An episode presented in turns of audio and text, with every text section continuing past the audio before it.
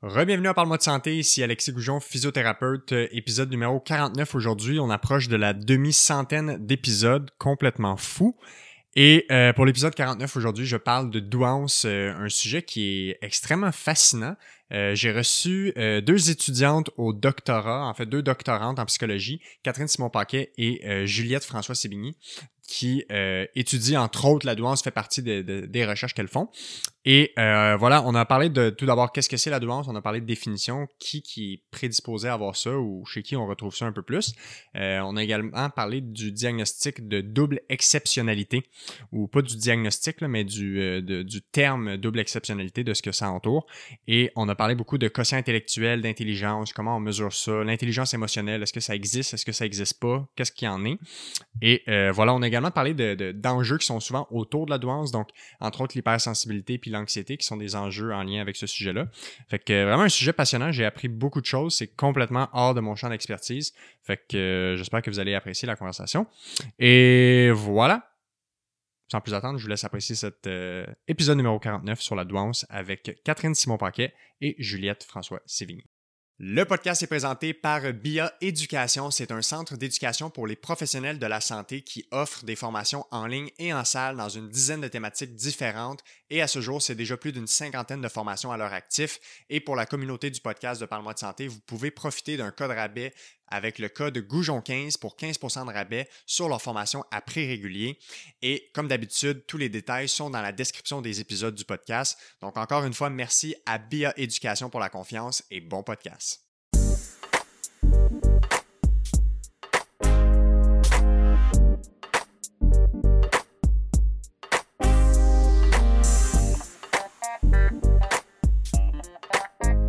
Bon, alors on est parti. Comment ça va ce matin? Très bien. Merci, ça va super bien. Merci d'avoir accepté l'invitation. Euh, bienvenue à Parle-moi de santé. Euh, fait épisode à trois, j'ai commencé à en faire quelques-uns dernièrement. C'est, je pense, c'est troisième, quatrième épisode à trois. J'aime beaucoup la formule, puis vous avez des euh, expertises qui se complètent très bien pour le sujet d'aujourd'hui. on va parler de douance, entre autres, et de toutes les choses, le fun qui s'y rattachent. donc, on va, ben, faisons un tour de table pour vous présenter, juste pour comprendre euh, l'expertise que vous amenez autour de la table, autour de la discussion aujourd'hui. Euh, Juliette, tu voulais commencer? Oui, donc je me présente, Juliette François Sévigny. Je suis étudiante au doctorat en psychologie de l'enfant, de l'adolescent et des parents, donc euh, à l'Université de Sherbrooke. Et moi, dans le fond, je fais ma thèse doctorale sur le stress parental des parents d'enfants qui ont une douance et un TDAH particulièrement. Puis je m'intéresse également à leur sentiment d'efficacité parentale. Donc, c'est un peu vraiment mon. Depuis, je jongle avec la douance depuis déjà euh, presque trois ans, je dois dire, avec tout ça. Donc euh, voilà, puis j'ai fait également un peu de clinique présentement dans mon parcours, donc je rencontre également plusieurs les enfants et parents d'enfants doués. C'est-tu le parcours double, genre recherche et clinique? Exactement, donc euh, j'aspire devenir une chercheuse et une psychologue. Donc dans quelques années, là, ça devrait être officiel. Chercheuse clinicienne. Écoute, pas dans l'affaire. Cool. Catherine. Ben, bonjour, euh, merci pour l'invitation. Moi, ben je m'appelle Catherine. Euh, je suis euh, aussi étudiante au doctorat, mais à l'Université du Québec à Montréal. Puis moi, je fais un doctorat en recherche. Je m'intéresse principalement aux relations parents-enfants et aussi au parcours scolaire.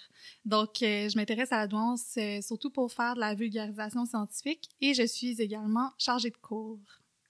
Puis, je pense que la première bonne question, ce serait qu'est-ce que c'est la douance? Puis, tu sais, on, parlait euh, tantôt, juste avant qu'on qu enregistre, de diagnostic versus pas diagnostic. Fait que vous donnerez mm-hmm. les nuances pour que tout le monde puisse comprendre un peu dès le début c'est quoi. Fait que euh, je sais pas qui veut commencer, mais si on part avec la base, qu'est-ce qu'on entend par douance? Puis qu'est-ce qu'on sait maintenant euh, avec les recherches actuelles?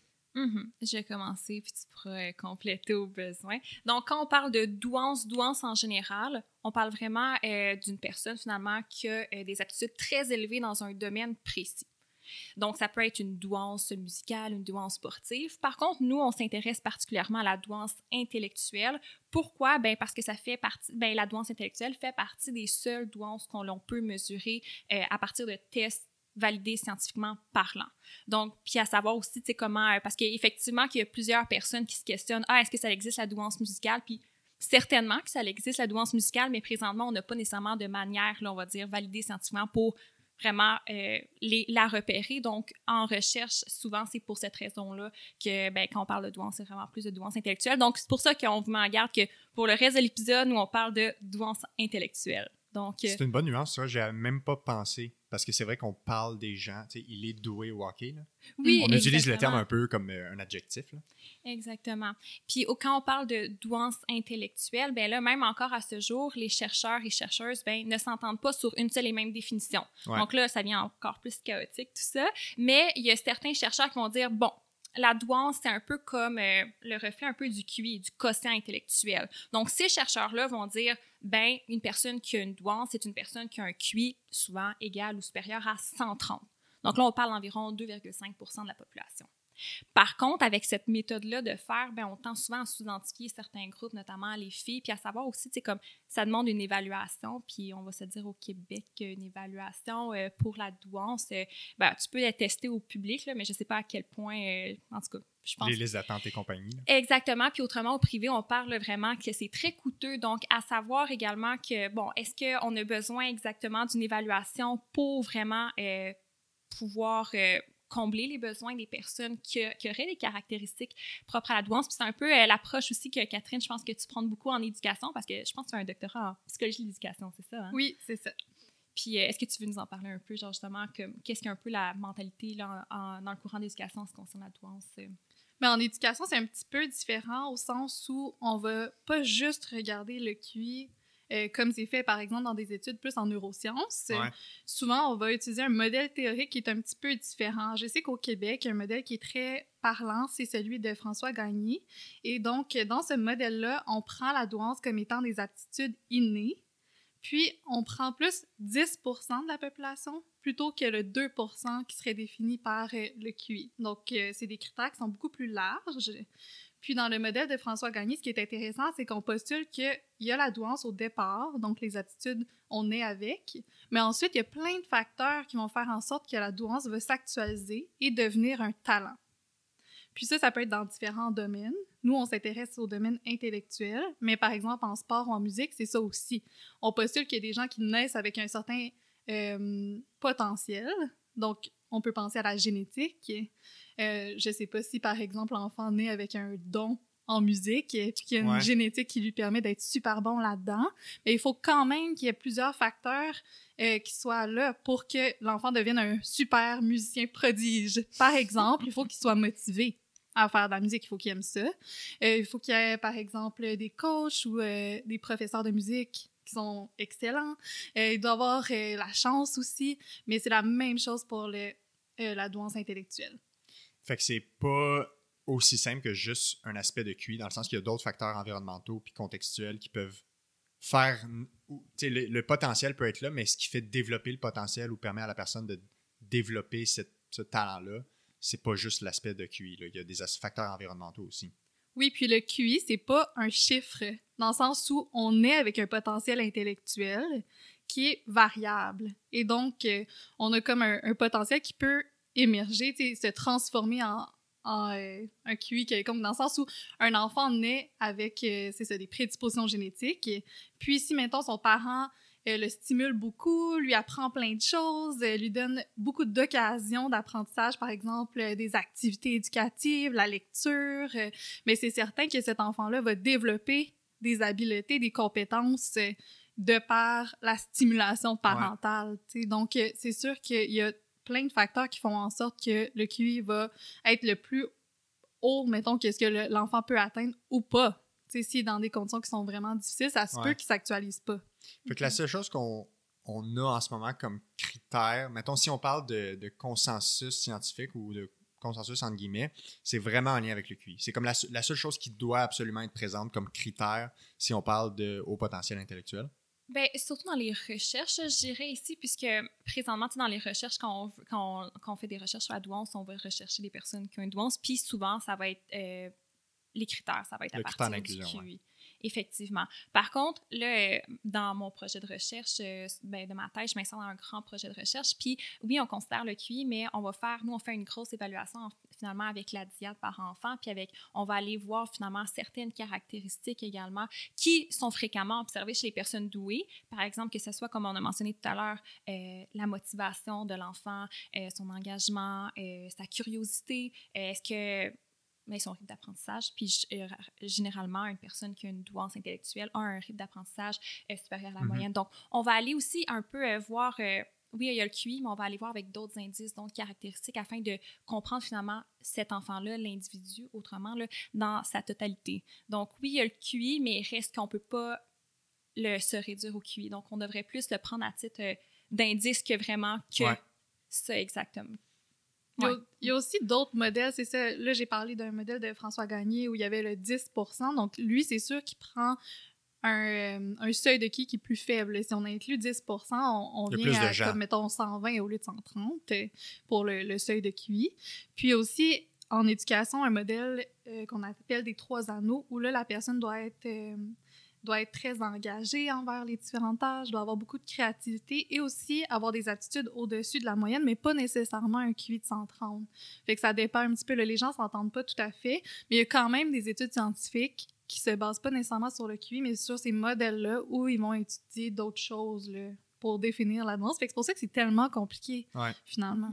Fait que le QI, la moyenne de QI, de ce que je comprends, c'est 100, c'est ça? Dans, les dans la population en, général. Euh, comment on définit le QI, puis comment ça se mesure, ces, affaires-là? Oui.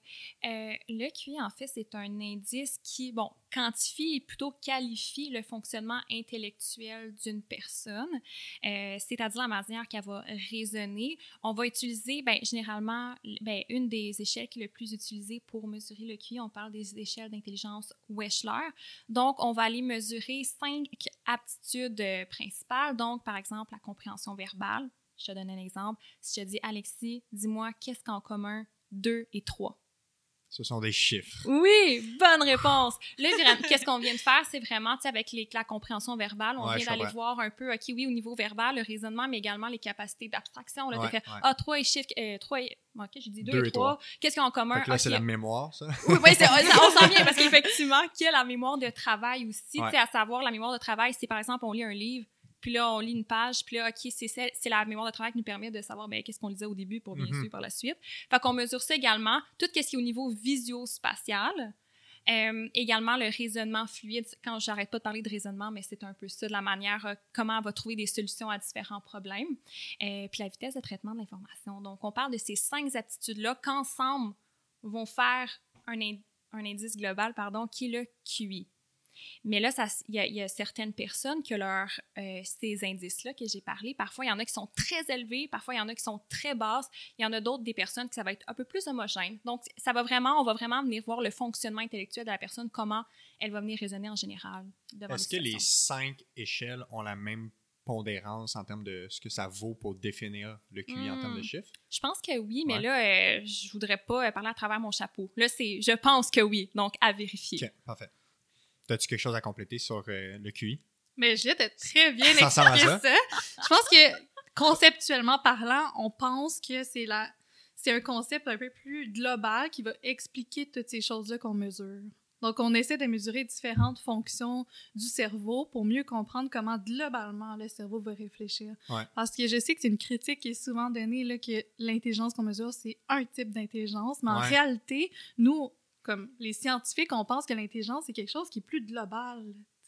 Donc, on doit avoir beaucoup d'outils pour mesurer ça. Mm-hmm. Puis quand les neuropsychologues ou les psychologues, par exemple, les psychologues scolaires vont faire beaucoup d'évaluations comme ça, euh, ils vont regarder les différents tests là, psychométriques, mais aussi les manifestations comportementales, vont souvent demander des informations aux parents, aux, aux enseignantes, vont essayer d'avoir comme un portrait global de l'enfant pour ensuite avoir une meilleure idée justement de l'intelligence qui est la capacité à raisonner. Là. Ouais. Fait, grosso modo, la seule mesure objective qu'on a à ce jour de ce qu'on appelle l'intelligence, c'est le QI. Si on parle de l'intelligence en général. C'est ça que je dois comprendre? Mhm. Mais c'est la plus complète, du Ouais. moins, parce Ouais. qu'il existe d'autres échelles. Par exemple, euh, en autisme, quand les personnes ont de la difficulté avec euh, les tâches verbales, justement comme euh, les mots et tout ça, on va utiliser des indices qu'on dit non-verbaux. Ouais. Donc, qui sont plus, euh, euh, par exemple, des matrices là, où on doit compléter euh, c'est une image qui manque une pièce. Là. Puis concrètement, si on veut tester le QI de quelqu'un, comment on fait? Puis combien de temps ça prend? Parce sais, il y a plein de gens qui vont dire j'ai fait un test de QI en ligne. Là, Ah, fait qu'est-ce qui est. C'est quoi qui a à démystifier là-dedans? hmm. Ben, effectivement, un test de QI en ligne, ça peut être bien amusant à faire. Par contre, non, c'est pas. C'est incomplet. Oui, c'est- exactement. Donc, c'est tout le temps le fun. On peut, on peut niaiser. Moi, je me rappelle que j'en ai fait quand j'étais plus jeune, de voir, oh mon Dieu, j'ai combien Ouais. de QI. Mais non, réellement, euh, c'est euh, ben, d'aller voir une personne, un professionnel de la santé qui est qualifié pour le faire parce que euh, ben, parce que c'est important pour avoir. Parce que oui, ils vont faire une évaluation intellectuelle, mais ils vont également prendre en considération tout ça, Ouais. ce chiffre-là. Parce que ça se peut qu'une journée, tu n'as pas dormi la veille, tu es vraiment stressé. Par exemple, tu es une personne qui fait de l'anxiété de performance, puis là, ton résultat, est-ce qu'il est vraiment représentatif de tes, de tes potentialités? Hmm, Peut-être pas. Bref, euh, là, la question, c'est comment on évalue ça. Ouais, c'est qui qui évalue ça? Euh, psychologue, neuropsychologue. Ben, il n'y a pas d'acte réservé, hein, c'est ça, la- ça la patente, mais il reste que, effectivement, nous, ce qu'on suggère, c'est vraiment d'aller Les personnes les mieux formées, Oui. psychologues, neuropsychologues. Exactement. Euh, puis en fait, c'est environ, là, je dirais deux heures. Puis l'affaire, c'est que euh, plus, dans le fond, tu te rends loin dans les tâches, plus ça va prendre de temps. Donc, euh, ça, moi, c'est environ deux heures, là, finalement, ça. Ça se fait souvent en deux séances. Puis, justement, comme je disais tout à l'heure, ça va venir mesurer ces cinq aptitudes-là. Donc, euh, qui comprend finalement euh, des indices verbaux, des tâches qui vont être verbales, d'autres non verbales, puis d'autres qui vont mesurer la mémoire de travail, puis la vitesse. De... Y a-tu des trucs comme écrits comme un examen ou c'est tout Ah, question-réponse de façon entrevue? Ça dépend.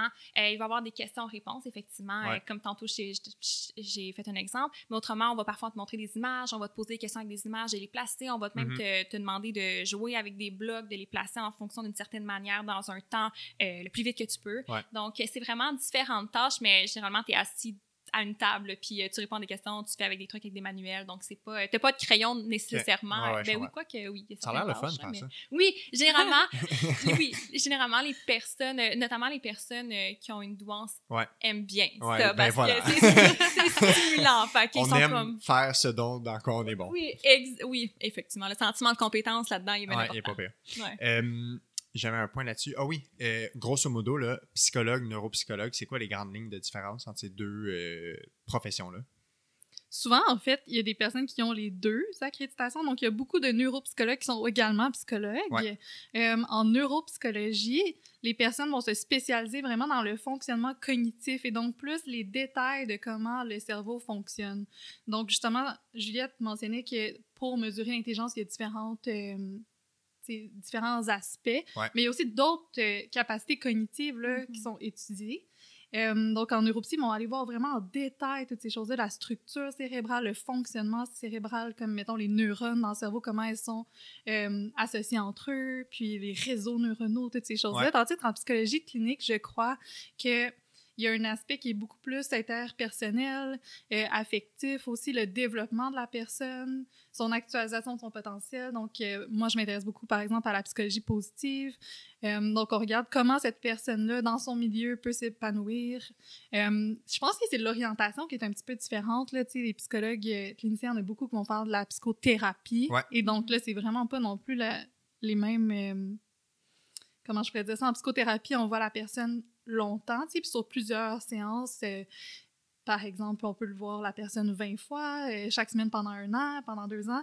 Tandis qu'en neuropsychologie, c'est beaucoup plus court. Là. Souvent, justement, il y a une évaluation qui va être faite sur deux heures, Ouais. trois heures, quatre Un heures, rôle comme de mais consultant c'est temporaire. ça, c'est c'est très... euh, beaucoup plus court. Ouais. Donc, on va évaluer les fonctions cognitives, puis on va faire un bilan.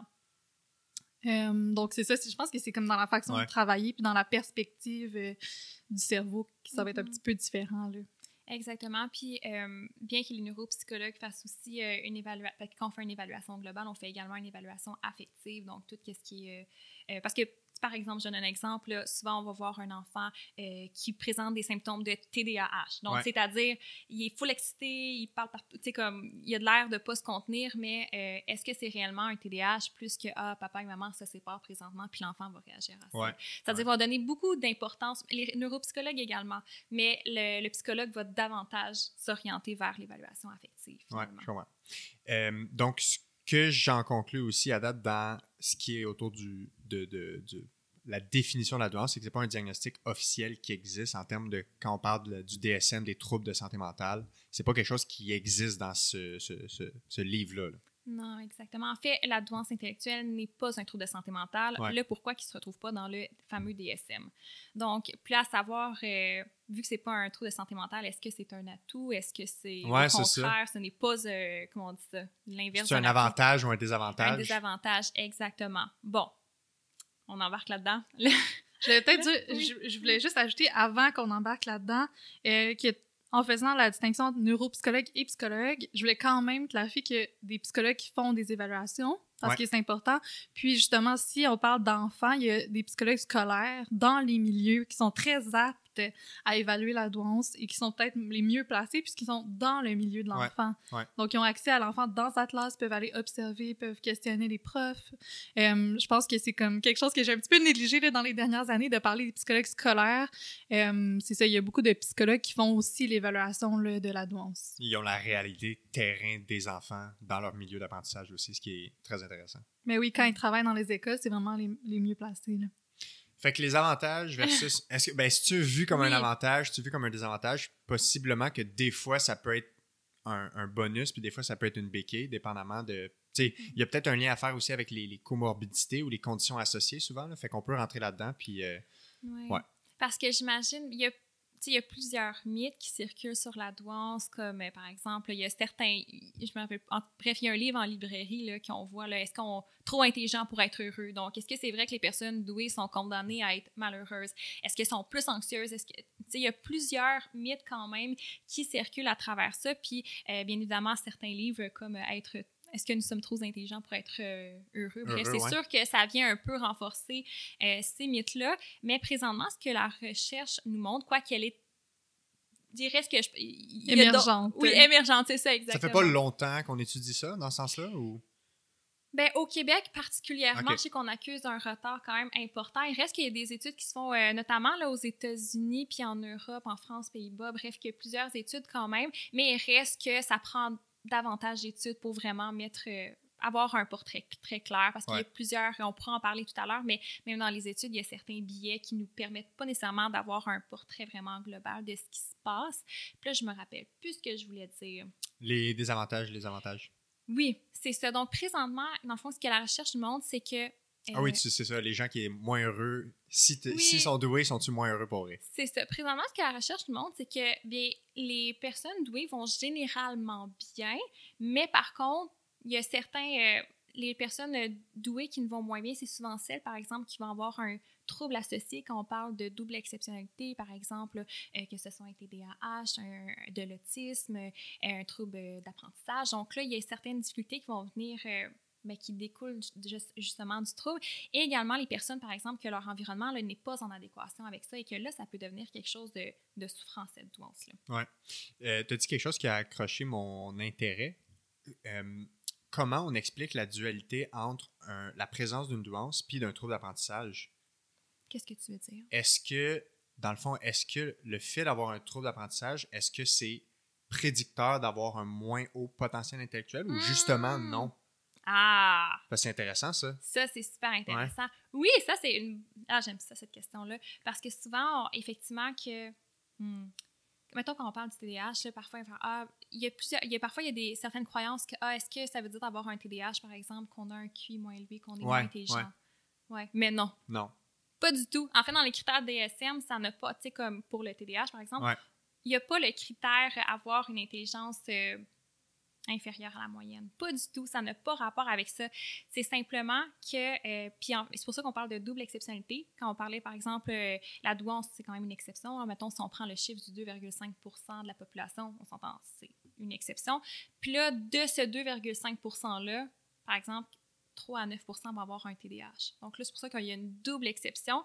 Mais effectivement, que leur QI va avoir certains indices, par exemple, qui ont un TDAH qui va être inférieur, alors que d'autres qui vont être très supérieurs, Ouais, mais qui vont être affectés par le trouble. Ouais, Donc, c'est à là qu'il faut, justement, le clinicien va faire Yves, là, je me rends compte que la mémoire de travail de cette personne-là est vraiment affectée, mais que là, telle compétence, telle compétence est super élevée. Puis là, c'est, Hmm, on va aller, on va aller euh, investiguer au niveau du TDAH. Puis c'est souvent là qu'on va aller voir, ah, ben il y a quelque chose, il y a anguille sous roche qui peut expliquer certaines, euh, certaines détresses que la personne pouvait vivre là, Ouais. finalement avec ça. Puis c'est très difficile, là, euh, soit dit en passant, l'évaluation de cette double condition-là, euh, que ce soit avec l'autisme, que ce soit avec euh, un trouble d'apprentissage, parce que la douance, parfois, va venir camoufler ça. Enfin, ben là, voyons donc, elle fonctionne bien, elle a des bonnes notes. Ouais. Ouais, ben tu peux avoir des bonnes notes, puis quand même euh, avoir là, un trouble associé. Ouais. Fait que un des potentiels, une des potentielles béquilles à être doué, c'est des fois avoir cette, cette double exceptionnalité-là qui peut être euh, un enjeu, qui pourrait avoir, en qui pourrait avoir un, un lien avec certaines difficultés d'apprentissage ou même, j'imagine, certaines interactions sociales et tout ça. Mhm. Parce que là, je- parle beaucoup du TDAH, là, parce Ouais. que moi, Toi, c'est ouais, un ça. lien avec ton, ton sujet de recherche. Ben, hein? c'est ça, exactement. Fait que, tu sais, au niveau euh, de... le- Je pense, Catherine, tu connais un peu plus sur l'autisme, mais bref, on- peut-être qu'on n'embarquera pas nécessairement dans les, toutes les autres conditions, là, mais reste au niveau du TDAH, c'est souvent, la recherche, qu'est-ce qu'elle montre, c'est que les jeunes, moi, je pense que je fais ça au- auprès des jeunes, là, Ouais. mais elles vont avoir un sentiment de bonheur inférieur aux personnes qui ont, ben, aux enfants qui ont seulement une douance, un estime de soi plus faible, des problèmes relationnels, euh, puis également au niveau là, de l'anxiété. Donc, il reste que tout de même, quand tu fais une comparaison, tu vois que le TDAH a quand même une certaine implication euh, Ouais. au niveau de symptômes qui, qui sont moins joyeux à vivre. Qu'est-ce que ça dit pour les gens qui ont plus un trouble du spectre de l'autisme en lien avec leur douance? Euh, J'irai pas dans les détails parce que l'autisme, c'est vraiment un sujet super intéressant en soi, mais très Ouais. complexe. là. Ouais. Le spectre de l'autisme, parce qu'il y a compliqué. hein? tellement, tellement de différences entre les personnes autistes qu'on peut pas faire comme des grandes généralisations. Mais je vais dire effectivement que ça peut coexister, qu'il y a des personnes autistes qui ont un très haut potentiel.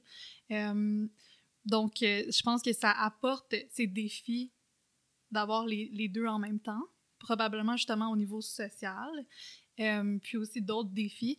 Euh, mais même chez les personnes qui ont un haut potentiel intellectuel sans double exceptionnalité, je pense que ça dépend, c'est ça, de l'environnement, comme Juliette disait. Puis les études, en fait, ils ont souvent des biais d'échantillonnage, c'est-à-dire qu'on va recruter des personnes, par exemple, dans des sociétés comme Mensa, où c'est des gens qui ont des QI de 140 et plus, ou euh, comment on fait, en fait, c'est difficile de recruter des personnes avec un haut potentiel intellectuel.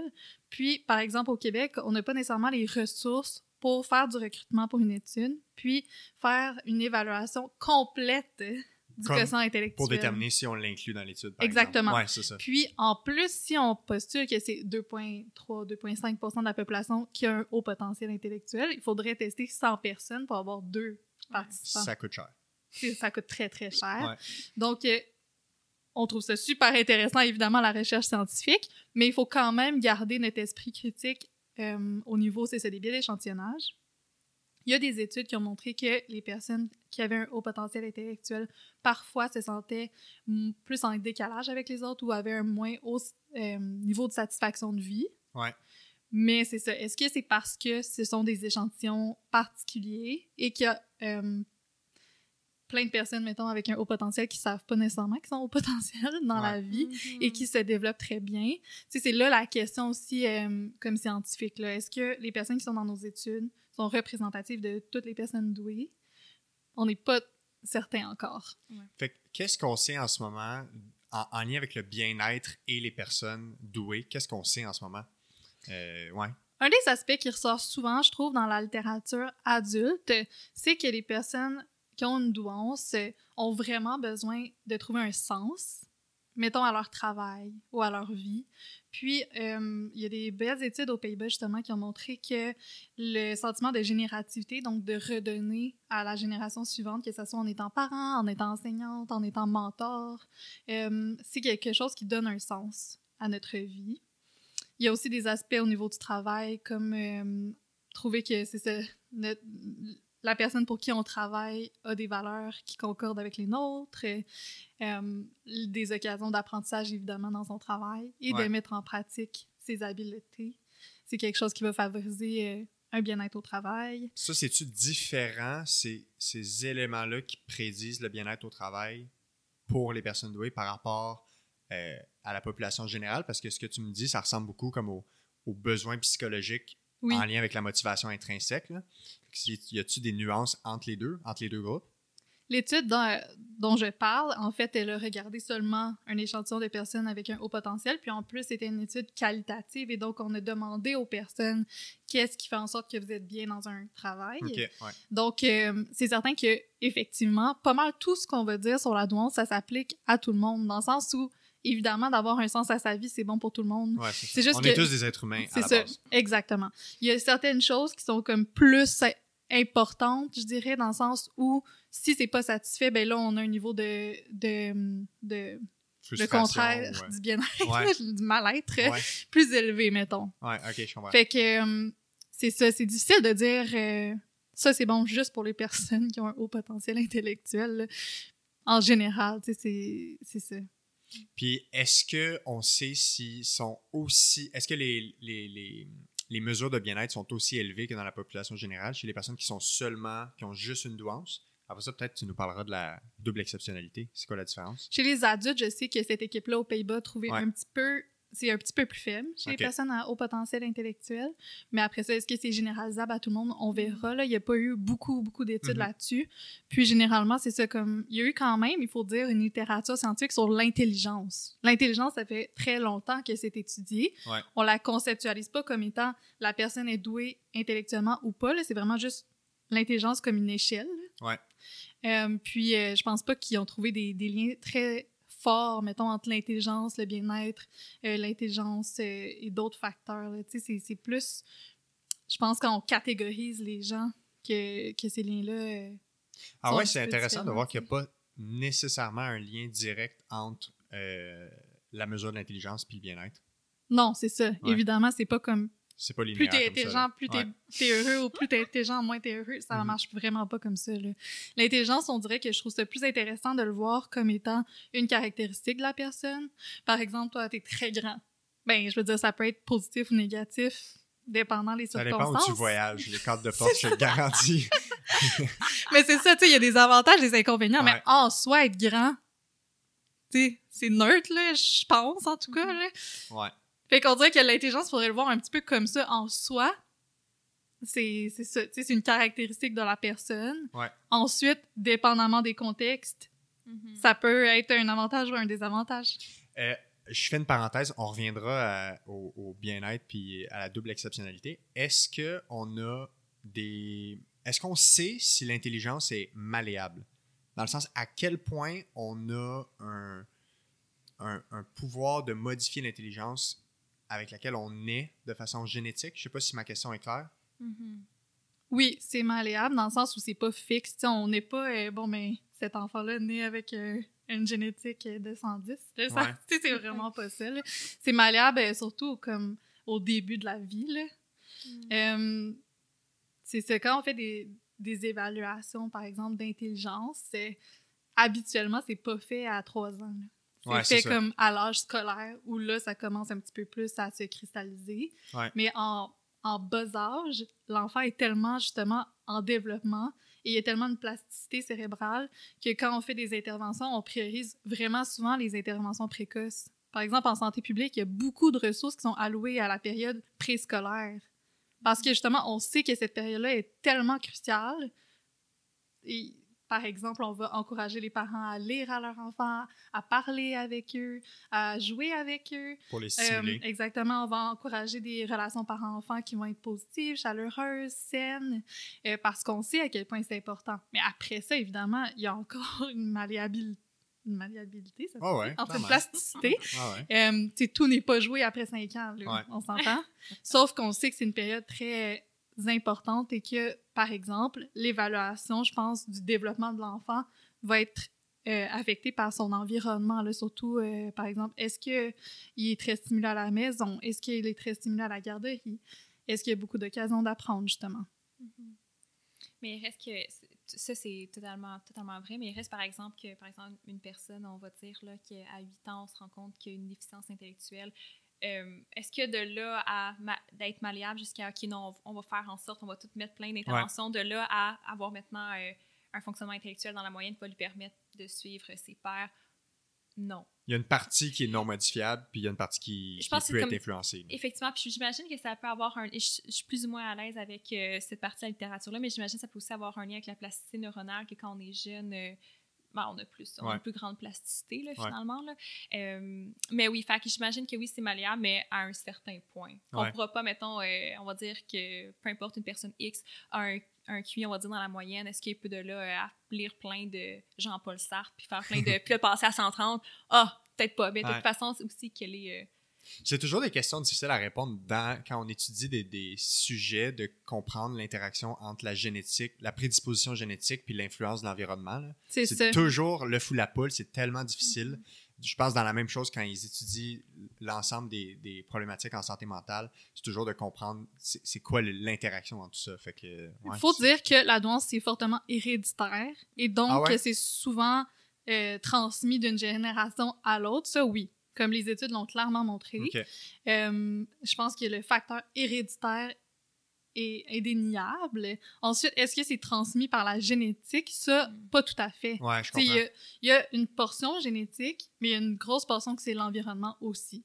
Ouais. Mm-hmm. Parce que, si on fait juste une logique de séquence d'événements, les gens qui ont peut-être un plus haut potentiel intellectuel ont peut-être, dans ma logique à moi, plus de chances de faire des plus, plus d'études, plus d'études supérieures, donc d'avoir accès à un meilleure vie en général et donc de donner ces privilèges-là à ses enfants.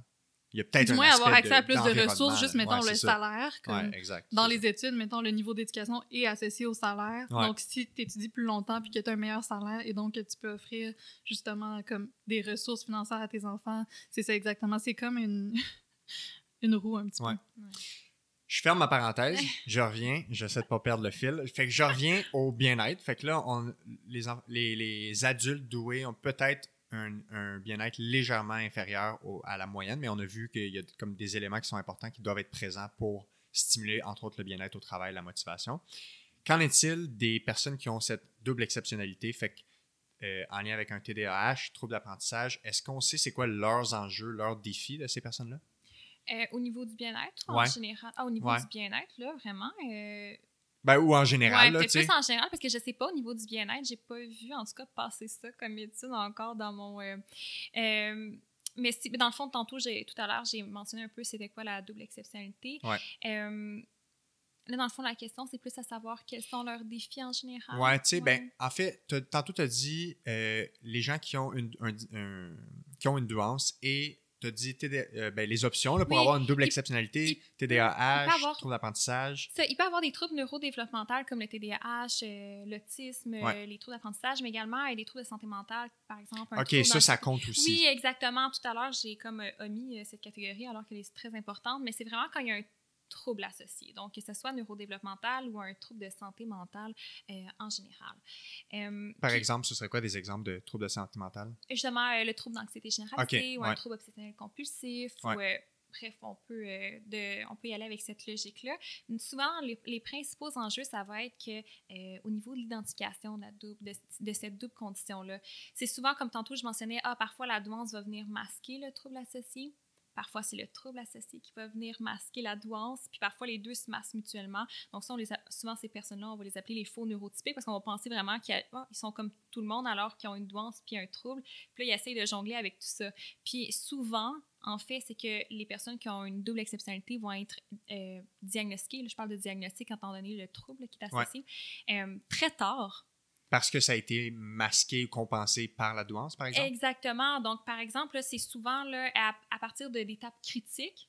Là, souvent, euh, quand on passe au secondaire, là, du 3 au 4, il y a comme une grosse étape là, avec, là, tu dois faire des choix en plus. Là, de, oui, des choix de matière, puis il y a des examens du ministère, des choses comme ça. Oui, exactement. Donc, souvent, là, il y a comme, oh, il y a quelque chose qui se passe là. Même chose au primaire, il y a certaines étapes, mais c'est souvent au euh, collégial, donc au cégep, finalement, que là, il y a qui vont être diagnostiqués assez tard au cégep, c'est-à-dire quand même, fait qu'ils ont quand même fait une grande partie de leur, euh, de leur scolarité tout de même. Là. Ouais. Puis euh, souvent, ils vont se poser, ces, ces personnes-là, quand on regarde des études un peu plus qualitatives, souvent, ils vont se poser des questions à savoir, ben, les parents, ils voient que leur- leurs enfants ont un potentiel, mais mon Dieu, le potentiel, on dirait qu'il se, qu'il se manifeste pas à l'école. Hmm. Puis là, c'est souvent, c'est pour ça que les parents, on doit les truster.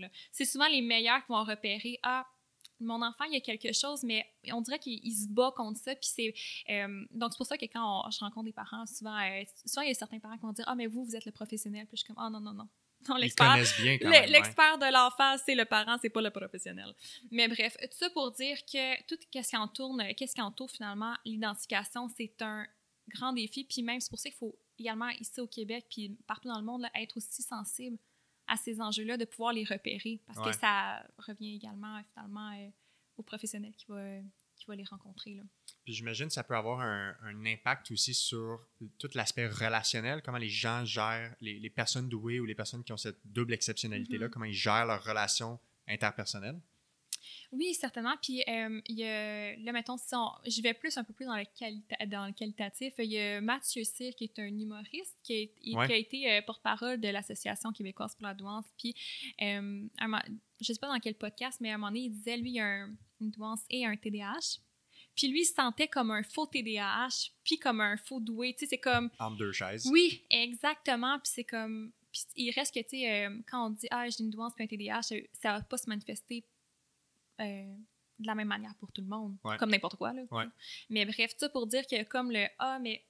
j'ai- Je me sens appartenir à ce groupe-là. Tu sais, ah, j'ai certains symptômes, mais me, me semble que c'est pas exactement comme ça. Même chose pour la douance. Donc, effectivement, il peut y avoir un certain euh, sentiment d'ambivalence, puis à savoir euh, ben, à qui je peux m'identifier exactement également. Donc, de Mhm. se trouver un peu là-dedans, la quête identitaire, là, je, là, ça pourrait être des idées de futures, euh, de futures recherches que je pourrais mener sur la quête identitaire des personnes qui ont cette double condition-là. Euh, mais voilà, ouais. Ça a l'air vraiment complexe de hum, naviguer les, les diagnostics en lien avec la présence ou non de douance parce que ça, ils ont vraiment des interactions entre elles qui permettent de masquer un aspect ou comme d'amplifier un aspect. là. Ça fait que ça doit être tout un casse-tête pour les gens qui essaient de comprendre le fonctionnement de ce- ces êtres humains-là. J'interromps le podcast deux petites secondes pour te parler d'une formation de mes amis de chez BIA Éducation qui pourrait t'intéresser. La formation s'appelle La gestion du stress et des saines habitudes de vie, savoir adapter nos interventions auprès de nos patients. Donc, c'est une formation qui est en ligne en web diffusion qui va avoir lieu en avril et euh, c'est une formation qui vise à outiller tous les professionnels de la santé pour mieux accompagner leurs patients dans la gestion du stress et dans la modification ou l'adoption de saines habitudes de vie. Et la formatrice, c'est Julie Blanchette euh, qui euh, a été de passage au podcast. Donc, euh, l'épisode numéro 41, c'était avec Julie. Puis on avait parlé justement de euh, modification d'habitudes de vie, comment adapter des habitudes de vie. Donc, euh, ça risque d'être une formation super intéressante. Et comme d'habitude, pour la communauté du podcast, vous pouvez utiliser le code rabais Goujon15 pour 15% de rabais. Et euh, voilà, je vais mettre un lien dans la description de l'épisode pour avoir plus d'informations sur cette formation. Vraiment beaucoup présentement. Tu sais, nous, on est dans une grosse collecte de données, puis pour voir les résultats de plusieurs participants, parce qu'on rédige certains résultats aux épreuves qu'ils ont fait, pour voir ok, dans quel groupe on les met. Puis c'est réellement un casse-tête. Il y a des beaux cas là, qu'on dirait que, oh, wow, Ouais. mon Dieu, c'est fait sur mesure. C'est comme, comme quand on a un livre. Ouais. Mais t'en as plein d'autres que tu fais comme, oh mon Dieu Seigneur, euh, c'est quoi? C'est- Mhm. Qu'est-ce qu'on a devant nous? C'est comment que ça se manifeste? Donc, effectivement, que c'est un casse-tête et c'est pour ça que euh, je trouve, nous, par exemple, à l'Université de Sherbrooke, dans notre développement euh, de parcours au doctorat pour euh, ben, la, la sphère clinique, il y a beaucoup d'accent qui est mis là-dessus également, donc de pouvoir le différencier. Comment on fait ce diagnostic différentiel-là et qui est super important. Puis, en tout cas, je trouve, moi, ça me donne espoir pour, euh, pour la suite, là, dans, en tout cas dans les années qui viennent, là, que ces professionnels-là soient euh, quand même euh, sensibilisés Ouais. à ces enjeux-là. Je pense que c'est intéressant aussi de se rappeler que la double exceptionnalité, elle, on l'étudie depuis moins longtemps que l'intelligence. Donc, euh, il y a une chercheuse américaine là, qui s'appelle euh, Madame Foley Nippon qui a écrit comme beaucoup d'articles là-dessus, mais depuis peut-être 10 ans? Oui, mais pour de vrai, je pense, c'est quoi? C'est depuis 2012 ou 12, 2011 que c'est euh, reconnu pour de vrai. Genre, Qu'on en parle ben, en qu'on- recherche, mettons. qu'on Qu'on dise- l'accepte. oui, Ok, qu'on l'accepte. que c'est un- quelque chose qui existe pour elle. Oui, c'est ça qu'on dise. Ouais, ben c'est vrai- parce que ça, tu sais, comme tantôt, comme on disait, là, parfois, il y a certaines personnes que c'est vraiment difficile de comprendre qu'on peut être doué puis avoir un trouble associé. Ouais.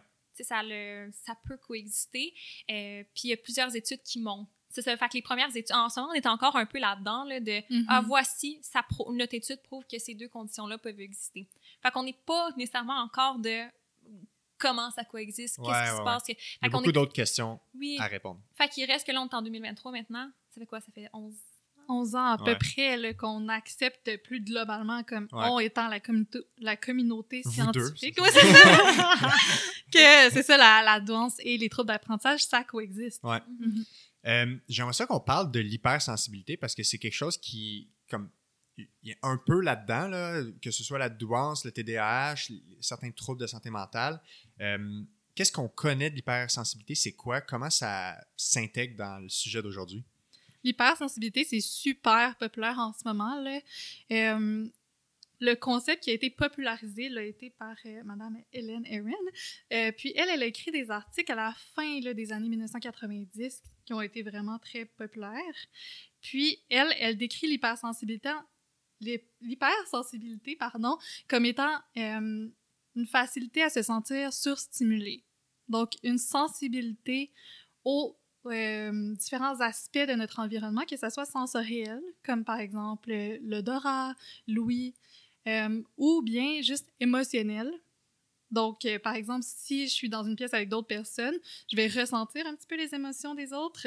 puis aussi l'empathie. Donc, de pouvoir un peu anticiper ce que toi, par exemple, tu aurais besoin. Ou euh, c'est ça, c'est vraiment la sensibilité à percevoir les choses de l'environnement. Donc, c'est des personnes qui vont percevoir euh, les différentes sensations plus intensément. OK. Mais ce que je trouve intéressant, c'est de distinguer la sensibilité puis la réactivité. Parce que là, je trouve que les gens euh, identifient beaucoup ça à quelqu'un qui est très réactif, là, qui va pleurer beaucoup, rire fort, être très réactif, alors que c'est pas vraiment ça le concept. C'est à l'intérieur de moi comment je me sens. Ça, c'est la sensibilité. Exact. Et la réactivité, c'est comment tu pourrais réagir à ces éléments-là. C'est ça. Je ressens une émotion, mais comment je réagis, Ouais. ça, c'est pas exactement le concept de la sensibilité. là. La sensibilité, c'est vraiment comment je me sens, puis comment, mettons, je vais être affectée par euh, ça, les différents aspects de l'environnement. Puis ça, c'est en lien avec à peu près, il y a, il y a plein de catégories de sensibilité. Ou en fait, a- on peut être hypersensible à différents éléments. Est-ce qu'on Mhm. sais, on parle des sens, on parle des émotions, comme ça, c'est tous des trucs différents en lien avec la, la sensibilité? Oui, mais la mesure d'hypersensibilité, elle inclut beaucoup d'aspects dedans. OK. Genre, les gens qui sont sensibles à, à la lumière, au son, on rentre ça là-dedans? Oui, Ça ressemble à ça aussi. mais c'est ça, comme dans différents troubles de santé mentale, il y a une hypersensibilité. Sais, même les textures, les vêtements, Oui, les trucs comme ça. ça, les nourri- euh, certaines euh, nourritures. C'est ça. Mais là, on parle plus d'une sensibilité qui va être normative, c'est-à-dire que dans la population en général, la sensibilité varie, comme l'intelligence. Ouais. Et donc, ça peut arriver qu'on ait un haut potentiel intellectuel et aussi une haute sensibilité. Puis dans ce cas-là, ça crée un portrait qui est un peu différent, mettons, d'une personne qui aurait un haut potentiel intellectuel et une faible sensibilité. Mais c'est comme... La sensibilité, c'est un aspect de la personnalité ou du tempérament de la personne. Donc, euh, tu peux être aussi au potentiel puis être extraverti Ouais. ou être au potentiel et intraverti. Ouais. Qu'est-ce que ça implique? euh, comment ça se manifeste? Ou est-ce que c'est prédicteur de quelque chose, les gens qui ont une plus haute sensibilité, une moins haute sensibilité? Tu sais, y a-t-il un lien avec comment les gens y vivent leurs émotions? Y a-t-il un lien avec, avec même leur bien-être en général? Euh, oui, au sens où si, mettons, on est fortement surstimulé, ben, ça va être utile de pouvoir trouver des moments dans la journée où on est plus calme. Ouais. On sait aussi que la présence attentive, ça aide beaucoup les personnes qui sont hypersensibles. Les personnes hypersensibles sont souvent aussi plus anxieuses. Donc, il y a un lien qui a été montré entre hypersensibilité et l'anxiété. Euh, donc, euh, c'est de pouvoir apprendre à vivre avec cette hypersensibilité-là. Je pense que c'est vraiment super important, dans le fond, pour avoir une belle qualité de vie puis pour vivre du bien-être. Euh, Ceci étant dit, dans les livres populaires, donc qu'on peut trouver à la librairie, Ouais. les gens font souvent le lien entre la douance puis l'hypersensibilité. Donc, on va trouver ces liens-là dans, dans beaucoup de livres. En science, on n'a pas encore montré ça. Donc, nous, comme pas- y a pas scientifiques, un on lien peut aussi pas. fort qu'on pense. Ben, on l'a juste a- a pas lien montré. Il n'y a pas vraiment d'études qui ont montré ça clairement. Mhm. Et donc, selon la méthodologie scientifique, quand on essaie de montrer un lien puis qu'on trouve pas, on assume que ce lien-là n'existe pas jusqu'à preuve du contraire. Ouais, effectivement. Fait que c'est impossible pour nous de prouver que ce lien n'existe pas. On Non. peut pas prouver que quelque chose n'existe pas. Effectivement. Mais on peut prouver que quelque chose existe. Ouais. Donc, euh, on va attendre quelques années puis voir qu'est-ce qu'il y en est parce que c'est sûr qu'il y a des gens qui s'intéressent à ça. Ouais. Mais il n'y a pas grand-chose qui a été publié en ce moment. Donc, euh, pour nous, on peut pas dire qu'il y a un lien, c'est ça, entre les deux. Entre les deux. On pense que dans la population générale, il y a environ 20 à 30% des personnes qui seraient dites hypersensibles ou à- qui ont une haute sensibilité. Ouais. Puis ça serait probablement la même chose pour, pour l'instant, c'est ce qu'on croit, chez les personnes qui ont un haut potentiel. Et tu as parlé de présence attentive, que ça aide les gens qui sont hypersensibles à comme euh, Vivre avec leur OK, vivre avec ça. hypersensibilité. Comment Ouais. on définit la présence attentive? Euh, bon, Qu'est-ce je que suis ça pas une spécialiste de implique? la présence attentive, là. Grosso modo, ça implique quoi? Euh, c'est d'être euh, vraiment ancré dans le moment présent puis sans jugement. Donc, D'avoir de- cette capacité-là à le faire. c'est ça. Ok. Donc, euh, tu sais, après ça, la présence attentive, il y y a plusieurs façons de la mesurer et tout ça. Ouais. Euh, mais on va dire que c'est des personnes qui, qui ont la capacité, mettons, d'être dans le moment présent, de, de se connecter à leur corps, à leurs sensations, puis dans le non-jugement. Mhm. Parce que si je me sens souvent euh, surstimulée, puis qu'en plus je me dis Oh my god, pourquoi je me sens comme ça? Je devrais pas me sentir comme ça, les autres se sentent pas comme ça, je devrais être capable de faire telle activité. Puis qu'on, par exemple, on est très critique envers soi-même, ben c'est vraiment difficile de vivre avec ça. Ouais. Tandis que si on se dit, bon, je suis une personne qui est plus sensible, il y a certaines situations qui me rendent, euh, qui me rendent euh, plus affectée et donc je vais trouver une façon de, de vivre avec ça, tu sais, dans le non-jugement. Avec, j'en apprends vraiment, euh, c'est complètement hors de ma zone de, de- de- de ce que je vis, au, de, de mon expertise quotidienne. Là. Euh, avec toute cette information-là, là, j'ai une question qui me vient en tête, là, puis vous me donnerez chacun votre avis là-dessus. Quand est-ce que c'est pertinent de s'intéresser à savoir si on a une douance ou non? Sais, c'est- quoi l'intérêt de savoir ça? Moi, j'ai un concept dans ma pratique, quand on parle de blessures, quand on, fait des investigations, le but, c'est toujours, est-ce qu'on va changer la conduite de ce qu'on va faire avec cette personne? Fait qu'exemple, une personne a, mal au dos, ben, est-ce qu'on va passer un, rayon X? Ben, seulement si le résultat du rayon X changerait ce qu'on va faire avec cette personne-là. Si peu importe les résultats, on fait la même chose parce qu'on on évalue la personne dans son ensemble, ben, on, verrait ça comme une évaluation inutile, en termes de coût de santé, etc. et de temps. Fait que si on s'intéresse à comprendre euh, ces éléments-là autour de la douance, comment on détermine si c'est pertinent ou non? Tu sais, quand est-ce que ce l'est? Mhm. À quel besoin ça répond d'être capable d'identifier une douance chez quelqu'un? C'est une grosse question. Je Ouais. dirais que d'emblée, euh, mettons si on parle de l'enfant, on va commencer avec l'enfant, euh, quand le parent voit finalement qu'il y a certes, ben, qui voit le potentiel, mais qui voit qu'il y a certains trucs, a certaines choses qui clochent, qui ne, on va dire, qui ne répondent pas nécessairement au développement, on va dire normal entre guillemets là, des enfants en général. Mais c'est sûr que de venir consulter un professionnel, euh, par exemple que ce soit un psychologue, neuropsychologue, pour voir vraiment qu'est-ce qui, ben, qu'est-ce qui va, puis qu'est-ce qui va pas, parce qu'il veut pas l'évaluation va également mettre en, en lumière les forces. Ouais. Donc, effectivement, que là, ça peut être bénéfique dans le sens que, euh, ben, avec l'évaluation, il y a également des recommandations, donc des moyens concrètement pour aider le jeune, finalement, avec tout ça. À l'âge adulte, une fois, euh, parce que là, souvent, on pensait des moyens dans l'école pour qu'ils puissent bien réussir Ouais, et ouais, tout. ouais. Fait que, euh, à l'âge adulte, une fois, moi, j'ai l'impression que il y a pour certaines personnes, ça va répondre à un besoin, on va dire, de d'identi- ben, d'apprendre à se connaître. C'est comme une quête, là, OK, est-ce que euh, c'est quelque chose qu'ils ont travaillé pendant un certain moment, puis ils veulent vraiment venir à bout de ça? De comprendre, se comprendre dans le fond. Oui, ça peut, il exact. peut avoir un certain soulagement. Ouais, puis, tu sais, moi, par rapport à ça, honnêtement, j'ai, euh, dans le sens que mon opinion est qu'est-ce que la personne a besoin? Ouais, ouais, ouais. C'est plus dans ce sens-là. Parce que, tu sais, il y a certaines personnes qui vont dire, ouais, mais à quoi vraiment ça peut servir? Parce que Mhm. concrètement, qu'est-ce qu'ils vont, qu'est-ce que tu fais maintenant avec ça, avec Exact. cette identification-là? Mhm. Oui, effectivement, il, il peut avoir euh, ça, mais il reste que pour certaines autres personnes, ça va faire du sens, ça va leur permettre de. Peu importe. Fait que moi, j'ai pour mon dire, euh, tant, que, tant que ça peut répondre à un Ouais, si ça besoin. répond à des besoins. Exactement. Là, il reste que maintenant, euh, tu te faire évaluer. C'est sûr que là, là, les attentes, puis là, ça coûte, des, ça coûte énormément. Là, fait que. euh, y a- C'est à considérer. Oui, c'est sûr, effectivement, c'est pas, c'est pas abordable pour tout le monde, là, Ouais. clairement. Puis c'est, en tout cas, c'est plate, là, effectivement. Mais tu sais, autrement, à savoir, tu sais, je me dis, ou, ou également, en tout cas, je dis ça comme ça, là, mais euh, tu sais, des personnes qui peuvent s'interroger assez, il reste que, oui, il peut y avoir l'évaluation, mais pourquoi pas autrement, tu sais, euh, tu si, si tu es prêt à faire une évaluation, peut-être que tu es également prêt à suivre une psychothérapie puis aller Ouais. travailler ces enjeux-là. Est-ce, a- est-ce que les, les questionnements euh, sont derrière certains enjeux que- qui pourrait être bénéfique pour toi de d'explorer Mhm, avec un mhm. professionnel qualifié? Tu peux avoir ça également. Qu'est-ce que t'en penses, toi, Catherine? Mais je suis vraiment d'accord. Puis je pense que c'est intéressant d'avoir une évaluation formelle quand il y a un soupçon qu'il y a peut-être un trouble associé Ouais. Ou euh, s'il y a vraiment des bris de fonctionnement. Donc, si ça, la personne a de la difficulté à fonctionner dans sa vie. Ouais. Justement, un peu comme ce que tu disais, Alexis. Donc, euh, si c'est vraiment juste, je pense que j'ai une douance et j'aimerais le confirmer, Ouais. ben, à ce moment-là, justement, comme j'ai dit, dans quel objectif, puis ça peut être bien d'explorer ça justement en psychothérapie.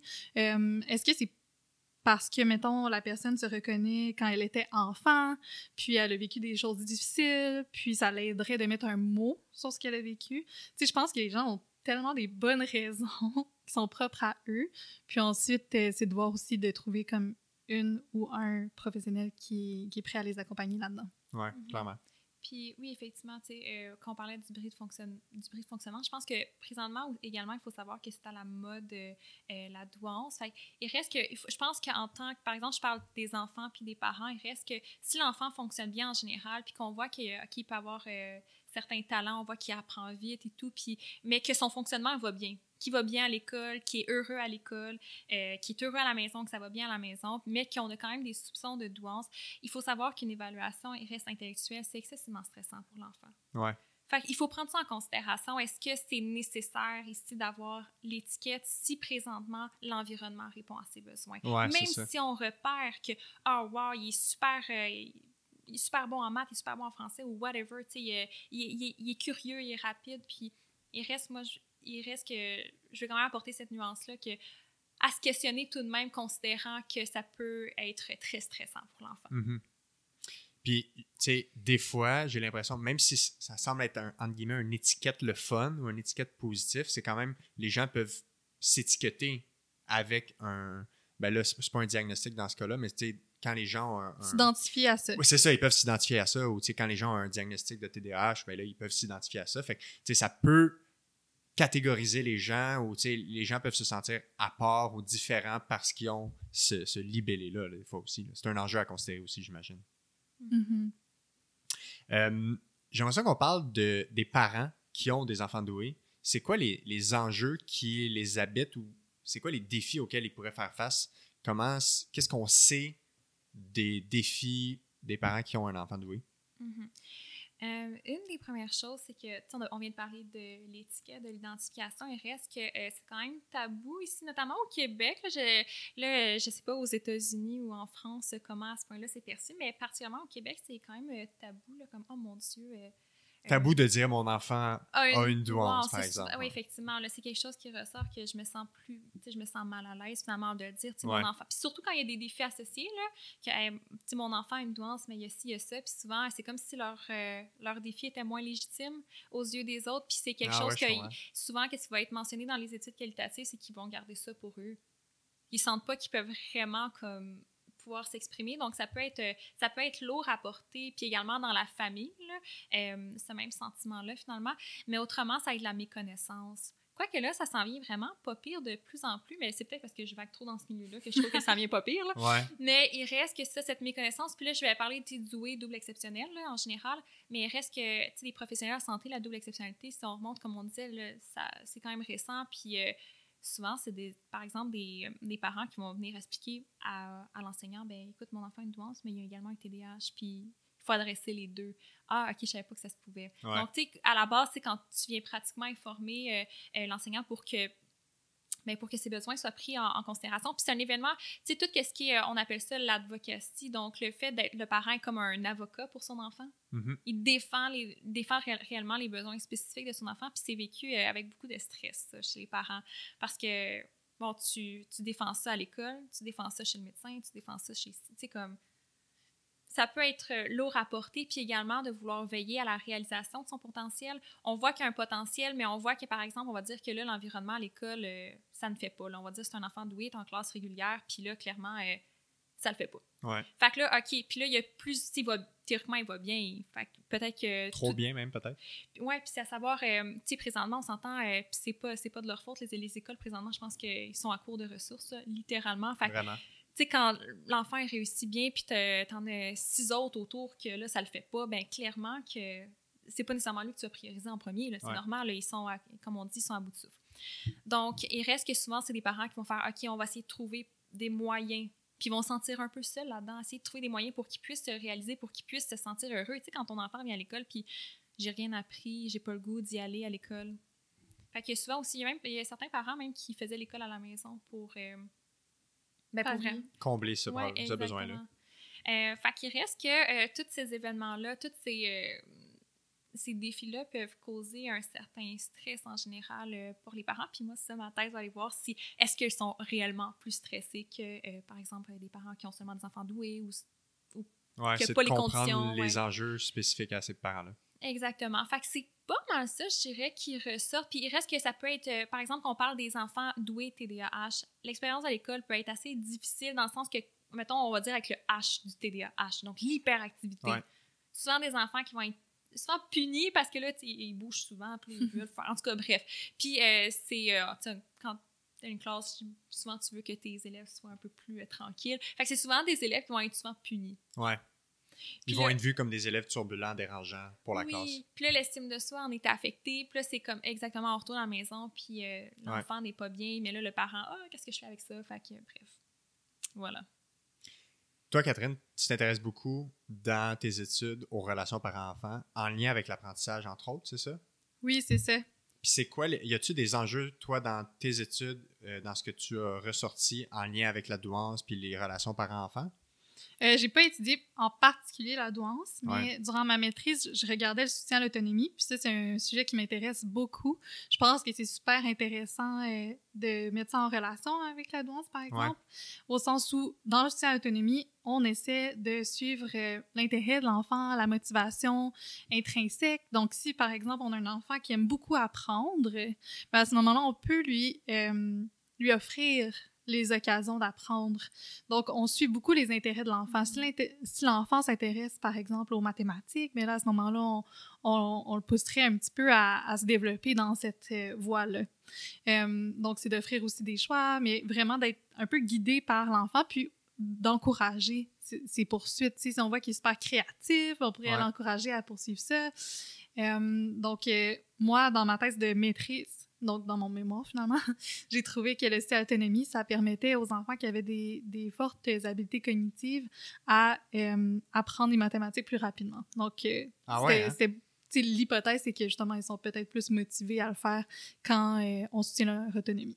Puis, comment ça s'inscrit, ce qu'on sait de, de la recherche entre, mettons, le lien parent-enfant par rapport à l'apprentissage ou, tu sais, l'implication du parent dans l'apprentissage, qu'est-ce qu'on sait à propos de ça qui pourrait clasher avec ce qu'on fait dans nos systèmes d'éducation? Y a-t-il quelque chose à prendre de cette science-là pour améliorer notre système d'éducation, pour mieux répondre aux besoins des enfants, des enseignants, des parents?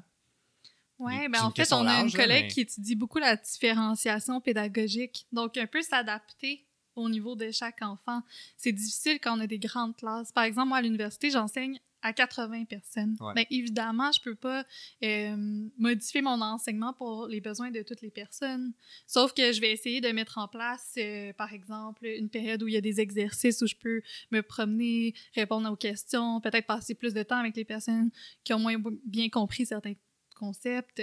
Donc, vraiment d'essayer de différencier et donc euh, de donner plus d'aide à ceux qui en ont besoin, puis de permettre aux gens qui apprennent plus vite d'avancer plus rapidement. Mais c'est tout un art, là. Ouais. C'est sûr que c'est vraiment pas facile à, à implémenter. Euh, L'autre élément que je voulais jaser, on a parlé de. On a comme brièvement abordé le sujet tantôt quand on parlait de, de l'intelligence, puis tu sais, on a parlé de. Ben, on a mentionné intelligence émotionnelle. Puis euh, comme je vous parlais avant, avant qu'on commence, euh, moi jusqu'à récemment, je, ben, je me demandais si ça existait parce que c'était comme un, un branding ou un terme que j'entendais souvent. Puis là, dans, euh, dans les, des, certains euh, experts en neuropsy, en psy, il y en a qui disaient c'est pas, c'est pas un concept qui existe. Il y en a d'autres qui disaient que c'est un concept qui existe. Fait que bref, qu'est-ce qu'on sait de l'intelligence émotionnelle, entre guillemets? Euh, c'est-tu vraiment un terme qui est comme consensuel ou est-ce que c'est juste... euh, bref, j'aimerais ça vous entendre là-dessus?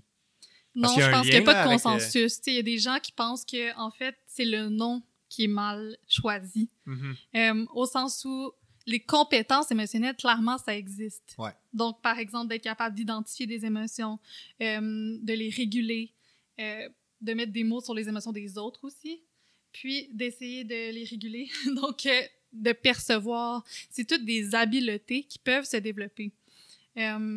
Par contre, euh, il y a différents types d'intelligence émotionnelle aussi.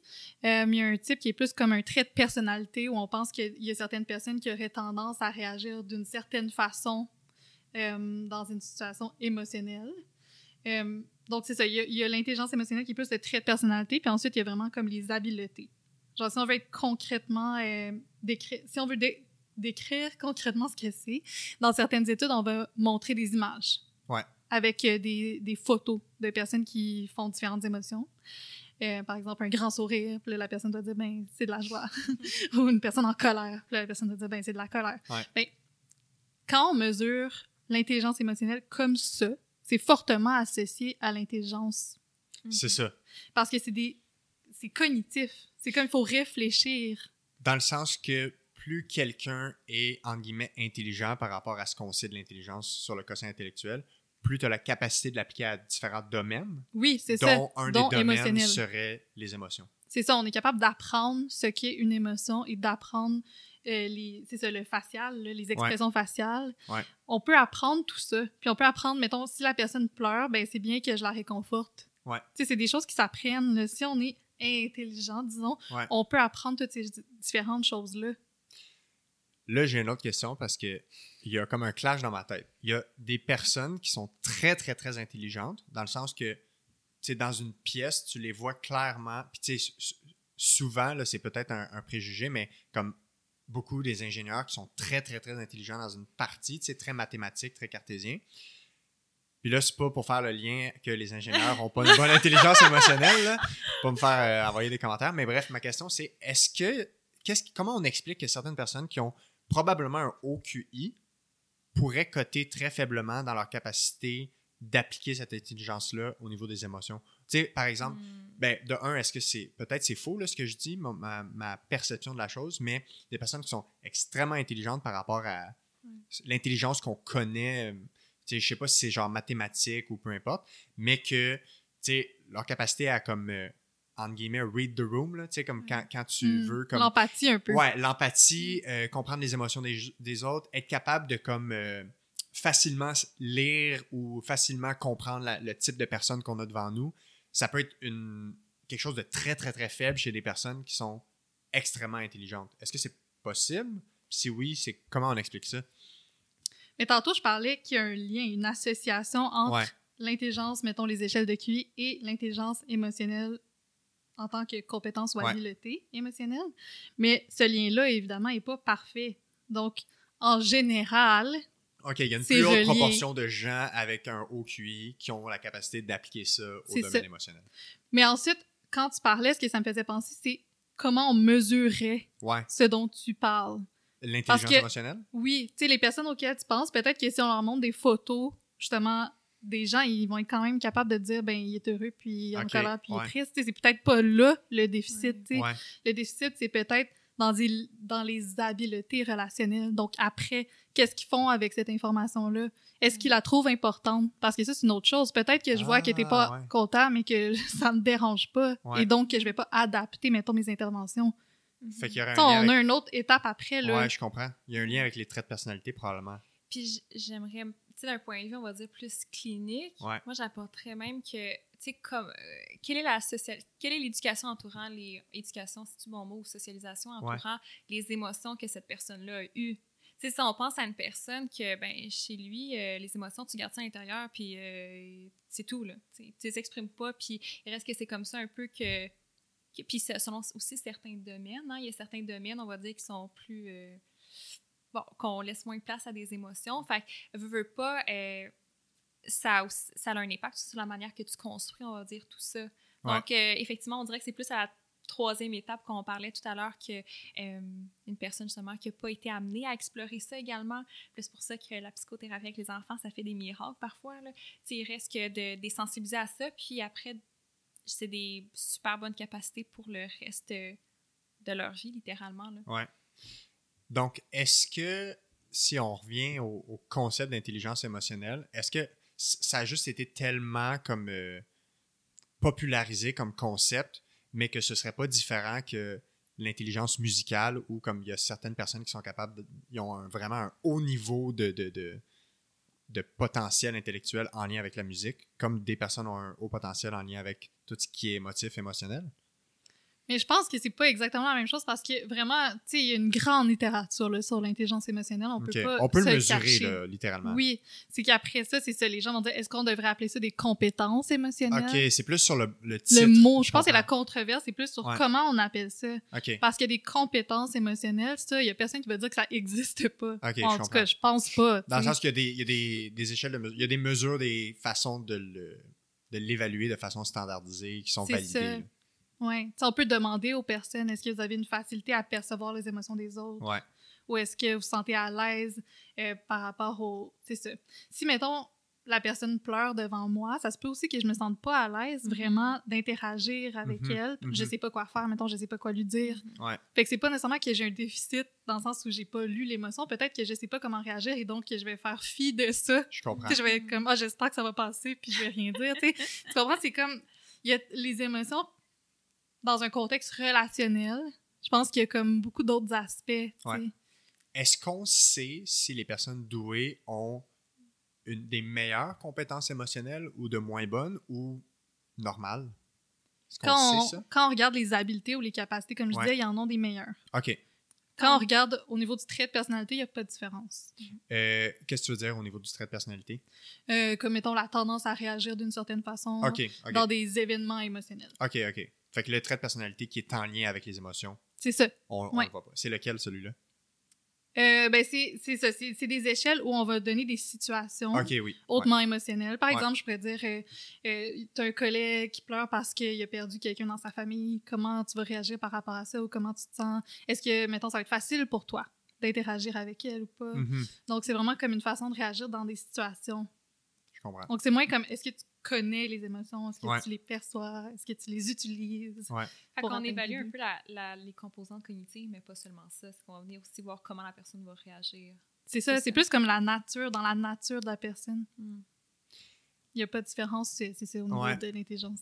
Dans ma euh, pratique, là, parce que je réalise, en- encore une fois, mais là, je radote à chaque podcast, là, mais à chaque fois que je rencontre des gens puis que je parle d'un sujet qui a des fois aucun rapport avec ce que je fais, je vois vraiment des parallèles à faire. Puis il y a, euh, il y a certains types d'exercices thérapeutiques qu'on appelle les exercices de contrôle moteur en physiothérapie qui demandent euh, ce qu'on appelle l'imagerie motrice, fait que la capacité au cerveau de créer du mouvement, mais de, de visualiser du mouvement. Mhm. Fait qu'il y a comme une certaine capacité d'abstraction en lien avec le mouvement, puis il y a un lien avec la perception corporelle, puis il y a un lien avec la fonction qu'on appelle sensorimotrice. Fait que les Mhm. gens, leur capacité à intégrer les sens qui, s- qui se perçoivent autour d'eux et d'utiliser cette information-là pour effectuer une tâche motrice, par exemple. Mhm. Puis, euh, on utilise un questionnaire pour mesurer la capacité d'apprendre euh, des gens, ce type d'exercice-là.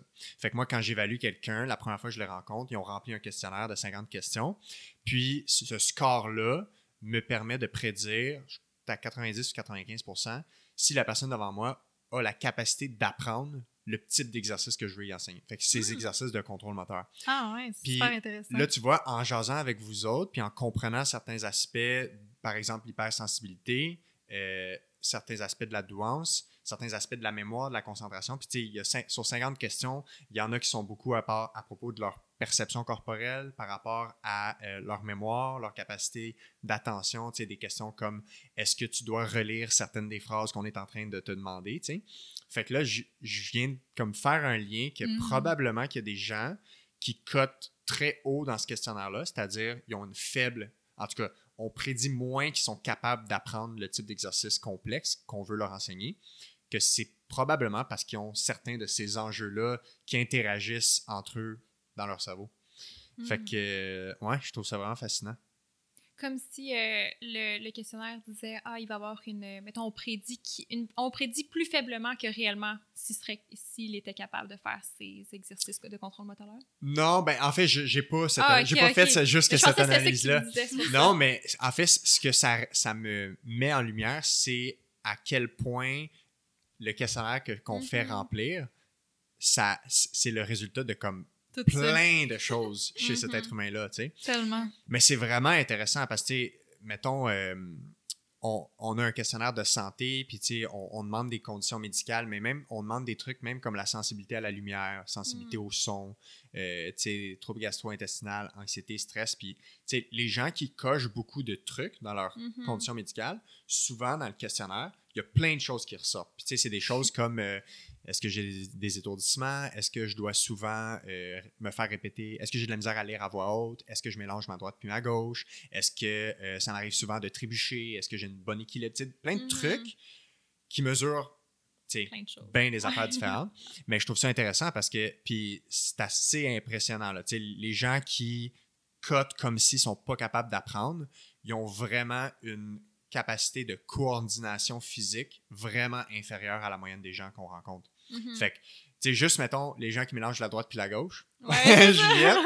Tu sais, on leur fait, on- il y, a un- il y a un test très simple qu'on leur fait passer de coordination, puis c'est vraiment fascinant de voir ce que les gens ils font. Fait qu'on on les fait Mm. fermer les yeux, puis on leur fait juste toucher le genou et la main opposée.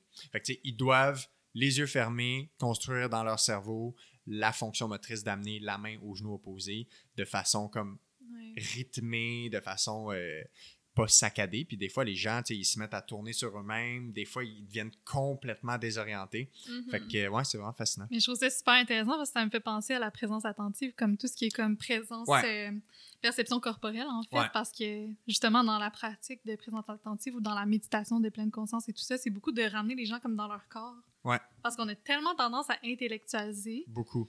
Euh, dans- on est tellement dans notre tête que finalement, on peut comme perdre le contact, on dirait, avec justement ces perceptions-là qui sont plus corporelles, Mhm. mais Mais qui nous tu vois, disent plein de choses. Exact. Puis ça, j'avais déjà eu ce- cette lumière-là dans un autre podcast où on avait parlé un peu de présence attentive. Puis je serais pas surpris que les gens qui ont une meilleure capacité à, à- à être en présence attentive ou à, à le faire facilement, je serais pas surpris qu'il y ait une meilleure imagerie motrice. C'est-à-dire leur capacité à vraiment construire du mouvement dans leur tête. Mhm. Tu sais, comme, mettons, je leur demande, ferme tes yeux, puis essaie de visualise-toi en train de pencher et ramasser quelque chose. Mais il y en a qui sont pas capables de construire ce film-là dans leur cerveau, tu sais. Fait que c'est-tu des gens qui ont de la misère à se connecter avec eux-mêmes, à, à- tu sais, y a-tu un aspect de, de, de fonction sensorimotrice, justement, en lien avec les perceptions corporelles, même juste comme l'orientation dans l'espace, sais, c'est Mhm. vraiment, ouais, fait que je serais pas surpris qu'il y ait ce lien-là. Ouais, c'est ça. On dirait que c'est tellement intéressant parce que ça met ensemble plein de choses dont on a discuté aujourd'hui. Ouais. Ouais. Mais Euh, tu connais-tu, euh, en tout cas, tu iras checker là-dessus, tu connais Ouais. pas-tu le trouble de coordination, euh, trouble de coordination globale? La dyspraxie. Euh, oui, ouais. Oui, c'est ça, mais Ouais. exactement. Fait que, en tout cas, je pense que oui, il y a plein, il y a plein de choses qui sortent de là parce que moi, je trouve ça fantastique parce que, ben, pourquoi ça m'intéresse tant que ça, toutes les troubles, c'est que, mettons, souvent qu'il y a une personne qui a un TDAH, il y a 75 de chances, en guillemets, qu'il y ait d'autres troubles associés. Ouais, Puis ouais. souvent, là, tu as toutes les dyspraxies, euh, dyslexie, les troubles de, bref, les troubles d'apprentissage et tout, puis effectivement, que ça peut avoir, euh, ben, que ça peut avoir un lien avec ton questionnaire. Ben oui, mais c'est clair. Mais tu sais, mettons un lien comme les gens qui ont un TDAH puis qui ont une commotion, ils récupèrent vraiment moins bien.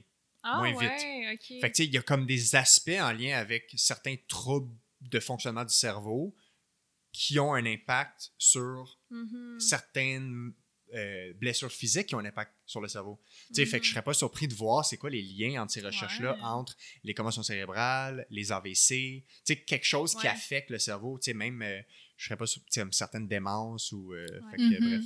Je pense qu'en psychologie, c'est un, une des critiques que moi j'ai. On, on étudie beaucoup le cerveau, mais le corps est pas comme indépendant du cerveau. Tout Ouais. ça, ça vit ensemble. Mais moi, c'est une critique que je fais à l'ensemble des professions. Les gens, Mhm. on oublie vraiment les liens entre euh, nos Mhm. domaines. là, sais. différents systèmes, finalement. Ouais, exactement. Comme quand j'avais fait euh, les- l'épisode avec Jacques Forest sur la motivation, tu sais, j'avais vu, j'avais vraiment comme cliqué sur ah mais voici pourquoi mes gens, mes, certains de mes patients ne font pas leurs exercices, ne sont pas motivés à faire les changements Mhm. que, que j'essaie d'instaurer avec eux, tu sais. Mhm. J'ai comme compris plein d'éléments. Ça a pris un aspect de science humaine, tu sais, psychologique pour comprendre ça, mais le cerveau et tu sais, il sépare pas l'aspect physique de l'aspect mental. Fait que, ouais. Non, c'est ça, exactement. Euh, avant qu'on conclue, j'aimerais ça vous demander si vous aviez des points importants en tête en lien avec le sujet d'aujourd'hui qu'on n'a pas abordé. Tu sais, des trucs, euh, des mythes importants qui vous tiennent à cœur. Pensez-vous qu'on a fait un, bon tour d'horizon général sur la douance? Hmm. Je pense que oui. Je pense que je réitérerais que finalement la douance, la haute sensibilité et tout ce dont on a mentionné, euh, c'est pas nécessairement un facteur de vulnérabilité. Donc, on peut apprendre à vivre avec ces différentes particularités-là, puis être très heureux quand même là, avec ça. Fait que ce ah. serait ton point, ton take-home message. Oui. Toi, Juliette, take-home ah, message, quelque ben chose que tu veux que les gens retiennent? C'était tellement beau! Ouais. Je vais te dire la même chose. euh, écoute, je pense que tu me prends au dépourvu. Vraiment, moi, quand on me pose des take-home messages, ma tête, elle vient toute euh, cafouillée. Là. Euh, je pense que euh, j'irai un peu dans le même sens. un des trucs qui est très important en lien avec la douance, on en a beaucoup parlé de l'environnement. Ouais. Mais je pense que c'est quelque chose qui est, qui est très important à considérer quand on parlait effectivement du facteur de vulnérabilité. Donc, oui, théoriquement, qu'est-ce qu'on dit, c'est que la majorité des personnes douées vont bien.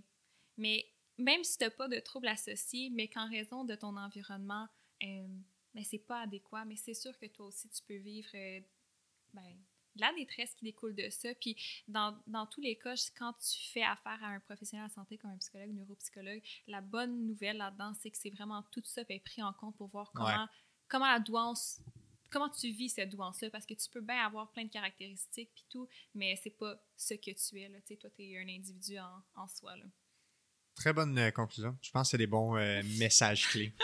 Euh, avant de conclure, si les gens sont intéressés à avoir plus d'infos, vous, vous êtes quand même bien impliqué dans le monde de la vulgarisation scientifique. Là, fait qu'il y a des bonnes ressources que vous pouvez leur donner. Fait que peut-être leur dire où ils peuvent vous retrouver en termes de plateformes à suivre comme information à avoir. Catherine en premier. Mais je pense que moi et Juliette, euh, on va mentionner la plateforme de vérité ou quoi. On a travaillé très fort là-dessus, surtout Juliette. Fait que ça, c'est sur Instagram, Vérité ou quoi? Exactement. Donc, puis il y a également un site internet. Dans le fond, nous, on a fait avec Vérité ou quoi, on adresse plusieurs enjeux liés à la douance. Donc, si vous êtes intéressé par l'identification à la douance, on a un podcast là-dessus euh, également euh, qui peut se trouver sur YouTube.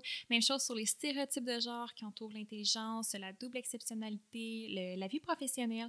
Euh, puis il y en a un autre. La santé mentale. La santé mentale, mais oui, qui a été réalisé par mon directeur de thèse. Écoute, là. Euh, donc, il y a plusieurs ressources. Donc, c'est des invités que, qui nous parlent de tout ça. Donc, ils se retrouvent sur YouTube, notre site Internet ou la page Instagram, là, euh, Vérité ou quoi. Good. Sinon, on fait aussi partie de l'Association québécoise pour la douance. Puis, dans ce contexte-là, on fait également de la vulgarisation scientifique. Donc, le site, c'est acudouance.org. Il y a vraiment une mine d'informations là-dessus. Puis sur Instagram, euh, vous pouvez retrouver euh, mes informations au douance.science. Et autre chose, ça fait le tour? Bien, sachez que dans le fond, de la prochaine édition de la revue de vulgarisation scientifique La Fibre, il va y avoir un article sur le sommeil et les personnes douées. Donc, les liens entre ça. Donc, ça va sortir en mai prochain, mai 2023. Puis ça, comment on a accès à ça? Euh, science101.ca, puis il va y avoir la fibre là-dessus. Excellent. Super. Ben, merci énormément pour cette super belle conversation. Puis, euh, en espérant que vous avez appris un ou deux trucs sur la physio en même temps. Ben oui, euh, les, liens avec votre, les, liens avec votre, profession. Puis, euh, au plaisir de se reparler. Peut-être éventuellement, il va falloir faire d'autres podcasts puisque c'est un sujet qui semble évoluer encore. Fait qu'on va en mm. apprendre davantage. Merci à toi. Merci beaucoup. Salut.